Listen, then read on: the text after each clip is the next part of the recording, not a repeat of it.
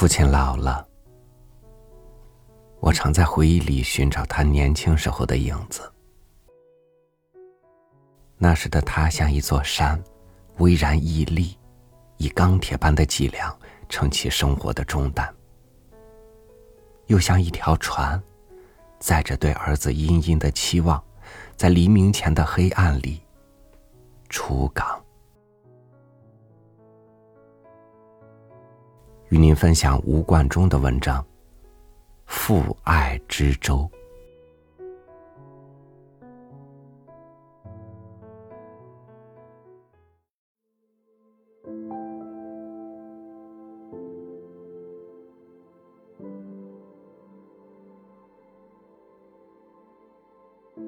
是昨夜梦中的经历吧？我刚刚梦醒。朦胧中，父亲和母亲在半夜起来给蚕宝宝添桑叶。每年卖剪子的时候，我总跟在父亲身后。卖了剪子，父亲便给我买枇杷吃。我又见到了姑爹那只小小的渔船。父亲送我离开家乡，去投考学校以及上学。总是要借用姑爹这只小渔船，他同姑爹一同摇船送我，带了米在船上做饭，晚上就睡在船上，这样可以省下饭钱和旅店钱。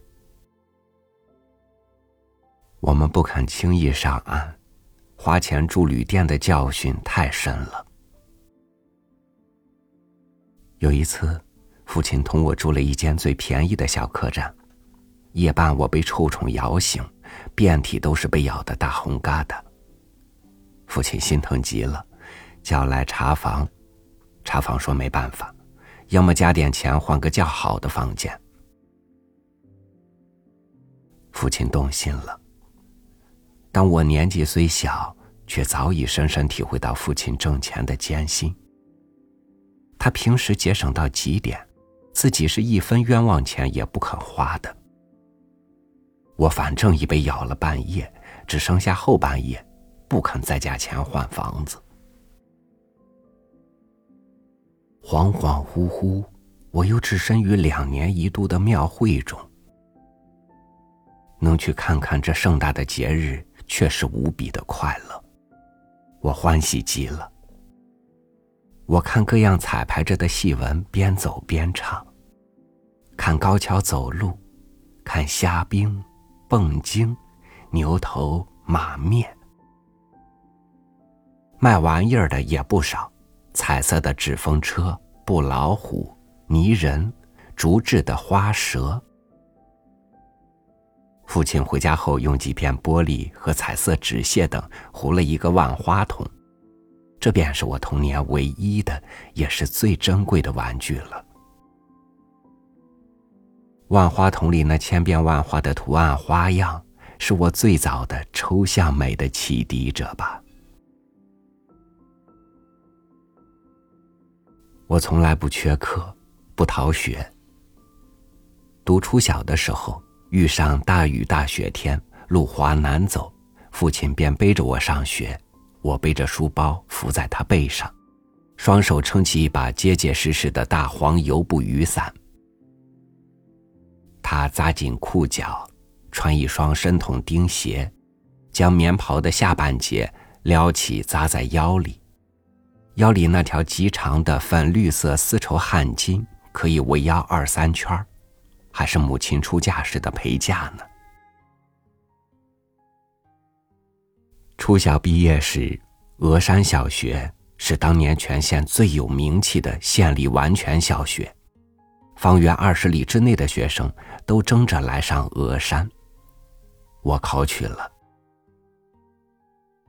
要住在峨山当寄宿生，要缴饭费、宿费、学杂费，书本费也贵了，于是家里跳稻、卖猪。每学期开学要凑一笔不少的钱，钱很紧，但家里愿意将钱都花在我身上。我拿着凑来的钱去缴学费，感到十分心酸。父亲送我到校，替我铺好床被，他回家时，我偷偷哭了。这是我第一次真正心酸的哭，与在家里撒娇的哭、发脾气的哭、打架吵架的哭都不大一样，是人生道路中品尝到的新滋味了。第一学期结束，根据总分，我名列全班第一。我拿着老师孙德如的签名盖章，又加盖了县立峨山小学校长的成绩单回家，路走得比平常都快。路上还又取出成绩单来重看一遍那紧要的栏目。全班六十人，名列第一，这对父亲却是意外的喜讯。他接着问：“那朱自道呢？”父亲很注意入学时全县会考第一名的朱自道，他知道我和朱自道同班。我很得意，迅速的回答：“第十名。”正好廖祖尧老师也在我们家，也乐开了。茅草窝里要出笋了。我又要去投考无锡师范。父亲又同姑爹两人摇船送我到无锡。时值暑天，为避免炎热，夜晚便开船。父亲和姑爹轮换摇橹，让我在小舱里睡觉。但我也睡不好，因确确实实已意识到考不取的严重性。自然未能领略到满天星斗、小河里孤舟缓缓夜行的诗画意境。老天不负苦心人，他的儿子考取了。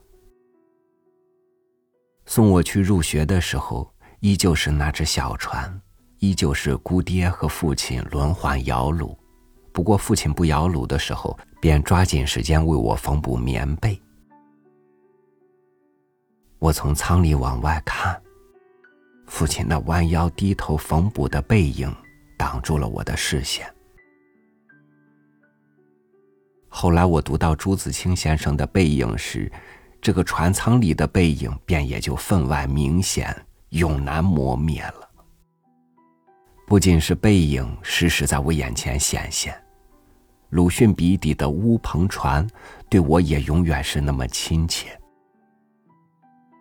虽然姑爹小船上盖的只是破旧的棚，远比不上绍兴的乌篷船精致。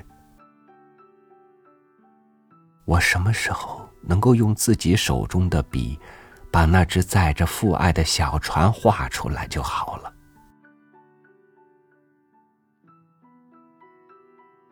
师范毕业当个高小的教员，这是父亲对我的最高期望。但师范生等于稀饭生，同学们都这样自我嘲讽。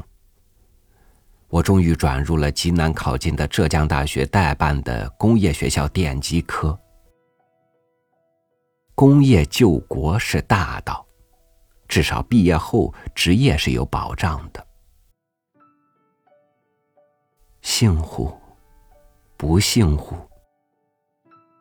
由于一些偶然的客观原因，我接触到了杭州艺专，疯狂的爱上了美术。正值那感情似野马的年龄，为了爱，不听父亲的劝告，不考虑今后的出路，毅然沉浮于茫无边际的艺术苦海，去挣扎吧。去喝一口一口失业和穷困的苦水吧。我不怕，只是不愿父亲和母亲看着儿子落魄潦倒。我羡慕过没有父母、没有人关怀的孤儿、浪子，自己只属于自己，最自由，最勇敢。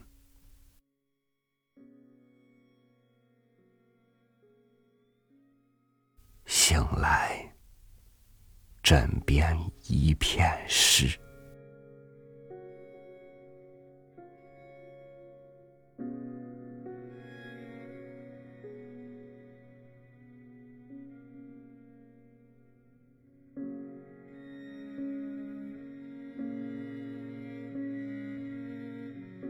很多孩子在自以为能够自己掌控人生之舵的时候，就开始觉得父母的庇护渐渐成了一种束缚。殊不知那份爱，在以后的岁月里，就会和你渐行渐远。而你在享受了想要的自由之后，想要重新回来的时候，他们的爱已经老的爱不动了。感谢您收听我的分享。